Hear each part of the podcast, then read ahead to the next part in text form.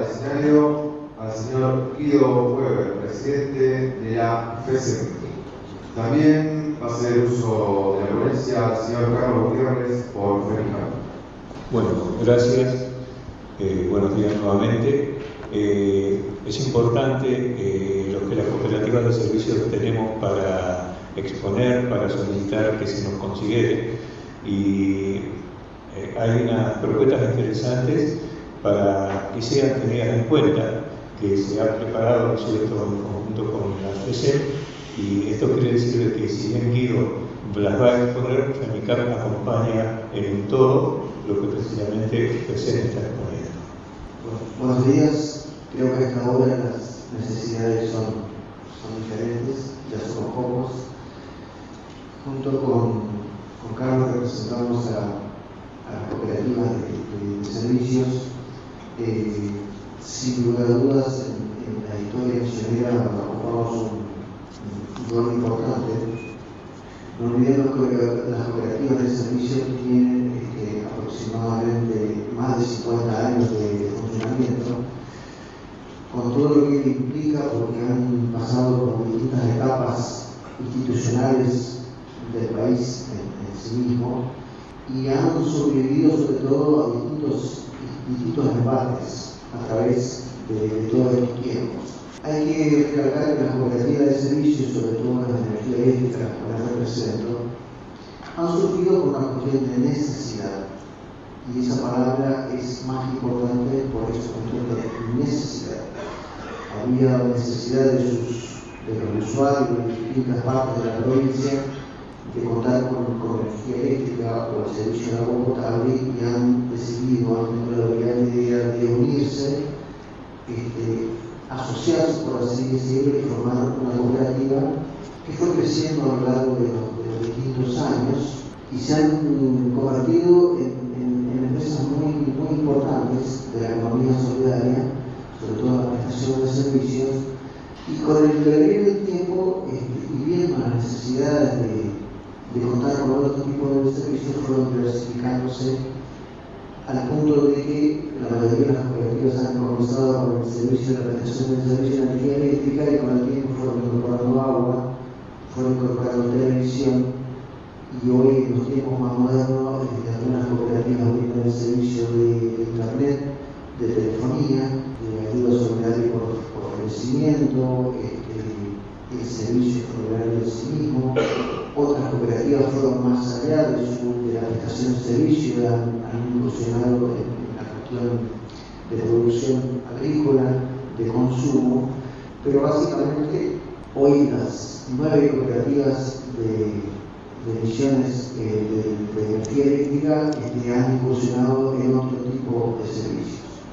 Lo que quiero recalcar que en, con el transcurrido tiempo y hoy por hoy nosotros este, en el día a día no, estamos pensando que hay una ley que nos impide trabajar mejor. O sea, hoy por hoy la ley vigente para, para las cooperativas de servicio no es un impedimento, pasa por otras cuestiones, que es lo que también se, se mencionó en, en, en, algunas de estas ponencias, que es en, la actividad económica en sí mismo, que hoy es uno de las grandes dificultades que tenemos, sobre todo el rol del Estado en, esa actividad económica. No olvidemos que las cooperativas de servicios no hacemos otra cosa que cumplir un rol del Estado.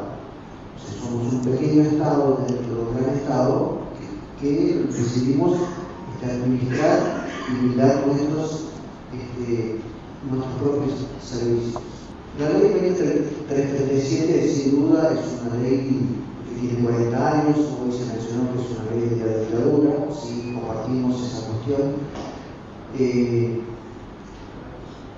también, este, sin dudas, este, el transcurrido del tiempo los tiempos que hoy vivimos hace que una, no solamente las leyes, los códigos, los códigos de trabajo necesariamente deban ajustarse a, a los tiempos, los tiempos actuales. Pero aún así, este, los asesores legales de cada una de nuestras cooperativas sugieren no tanto la creación de una nueva ley, sino más bien modificar la ley, la actual e incorporar todo aquello que hace, que hace falta y sobre todo que tenga Sin embargo, este, aplaudimos y, valoramos esta, idea que han tenido los organizadores, sobre todo a partir de, y nuestro órgano que es el Ministerio de Acción Cooperativa, en darnos participación. O sea, para nosotros es importante en estos tiempos ser escuchados con respecto a la, aplicación de una nueva ley. Sin duda que como, como federaciones tenemos algunos planteamientos y hay algunas cuestiones eh, básicamente más importantes. Hoy en, las distintas ponencias hemos escuchado eh, algunas cuestiones o algunos planteamientos contra eh, determinados artículos que sí también este, son, son necesarios, pero nuestro planteamiento es básicamente en, forma global a lo que establece la ley. Eh, no olvidemos que todos nosotros, este, como cooperativas eléctricas fundamentalmente, si bien tenemos nuestra Federación Misionera de Cooperativas Eléctricas que emplea a las nueve cooperativas, estamos adheridos, asociados a FASA Argentina, que es la Federación Argentina de Cooperativas Eléctricas, y que ha emitido un documento bastante, bastante importante con respecto a esta, al debate sobre esta nueva ley, y en el cual nos basamos en el cual tenemos plena coincidencia en lo que se ha debatido ley. FASA, sin lugar a dudas, hace planteamiento con respecto a muchos artículos hay uno en particular, o aberrante del, artículo primero donde establece que, bueno, las cooperativas pueden realizar cualquier actividad ilícita, dice inclusive la de servicios públicos, inclusive de servicios públicos. Me parece que los servicios públicos es una, una actividad ilícita, que no es necesario aclarar en, ese artículo. Después hay un principio fundamental del cooperativismo que es la de asociarse. La nueva ley este, plantea la asociación con la unión de cooperativas a través de, de, ramas, que sí presentan algunas dificultades porque, como sabemos, y sobre todo las cooperativas, no solamente de misiones, sino que las cooperativas de servicio público en general, hoy por hoy son de múltiples servicios energía eléctrica, distribución de gas, este, agua, internet y otros, tipos de servicios. Entonces la, la, Unión de Cooperativas plantea una zona gris que sería interesante reverla y, y quizás plantearlo de una manera diferente en, en, en esta nueva ley. Eh, a tal punto que de aprobarse la nueva ley deja dudas sobre cómo debería continuar, por ejemplo, FASE, que es una organización muy importante dentro del cooperativismo argentino, y asimismo también cooperar. Hay zonas grises en, la cuestión de, la ley. Quizás hubiera sido interesante también contar en, los fundamentos en que se basan los legisladores en el Parlamento Reserva. Y otro que nosotros este, en general todas las cooperativas este, presentan este, un rechazo, que es este, una exagerada intervención del Estado en, las cooperativas. Estamos hablando de la implementación de veedurías o hasta inclusive la intervención temporaria, por así decirlo, por 180 días, estamos hablando de una intervención administrativa por parte del ente regulador del Estado Nacional. Muchas veces se plantea la cuestión del federalismo. Nosotros creemos que, esa, que ese artículo en especial atenta contra el federalismo. Eh, siempre hablamos de una apertura y sobre todo de autonomías, estamos hablando de autonomías provinciales y también hablamos de autonomías desde punto de de las empresas cooperativas.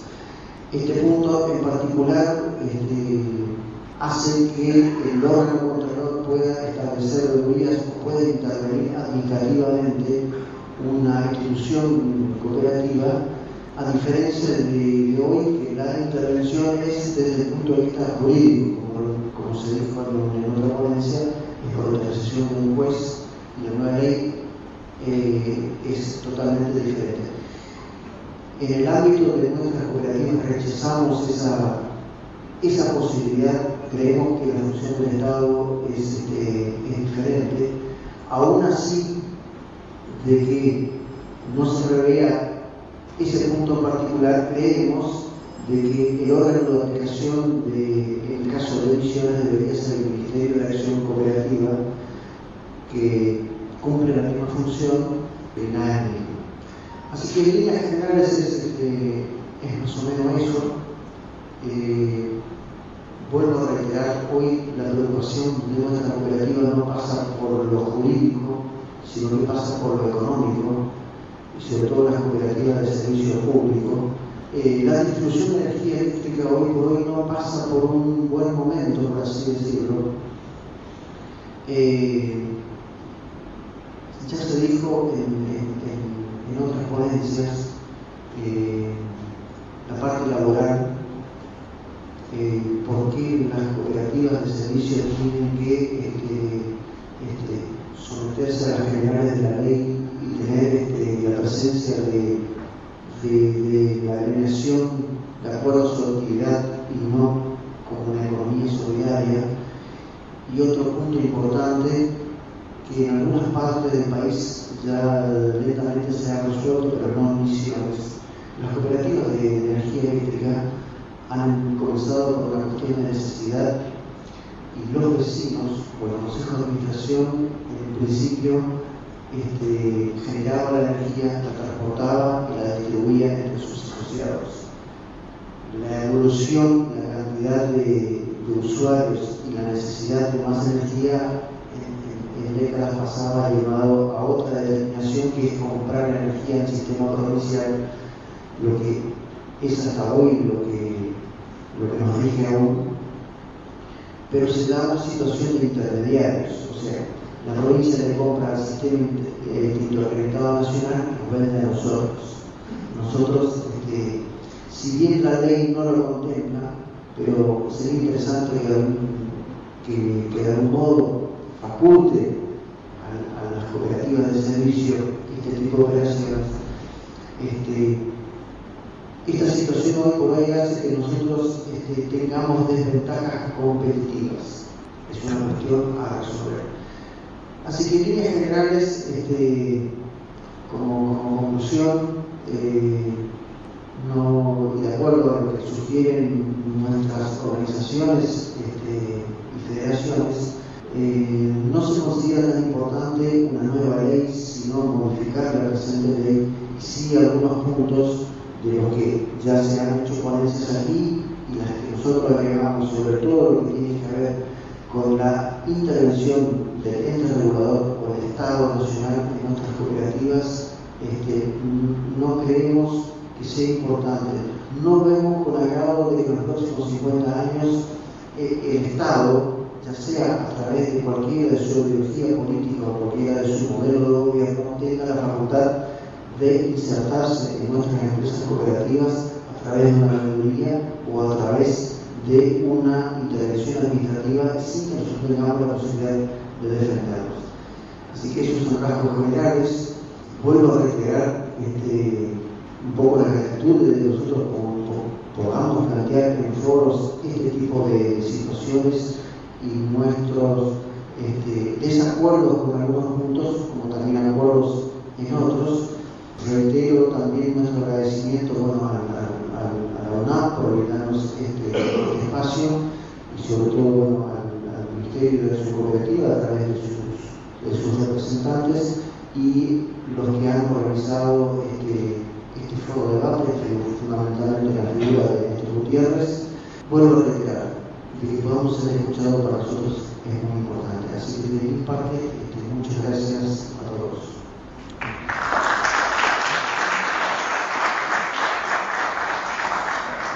Bien, para cerrar esto, eh, más allá de sumarnos a lo que expuso el presidente de la Cooperativa de Crédito y Consumo, que también integrante de la FNCAP, Ernesto Pachetti, con respecto a los poderes y a la elección, ¿no es cierto?, en, las asambleas.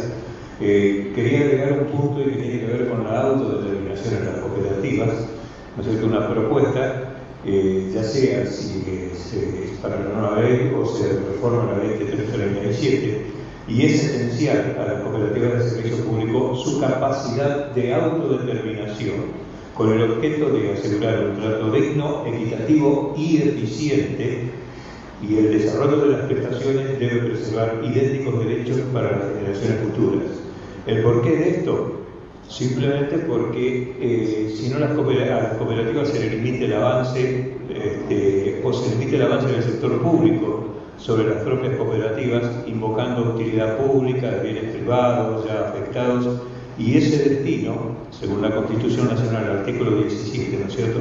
La propiedad es inviolable y ningún habitante de la nación puede ser privado de ella sino en virtud de sentencia fundada en ley.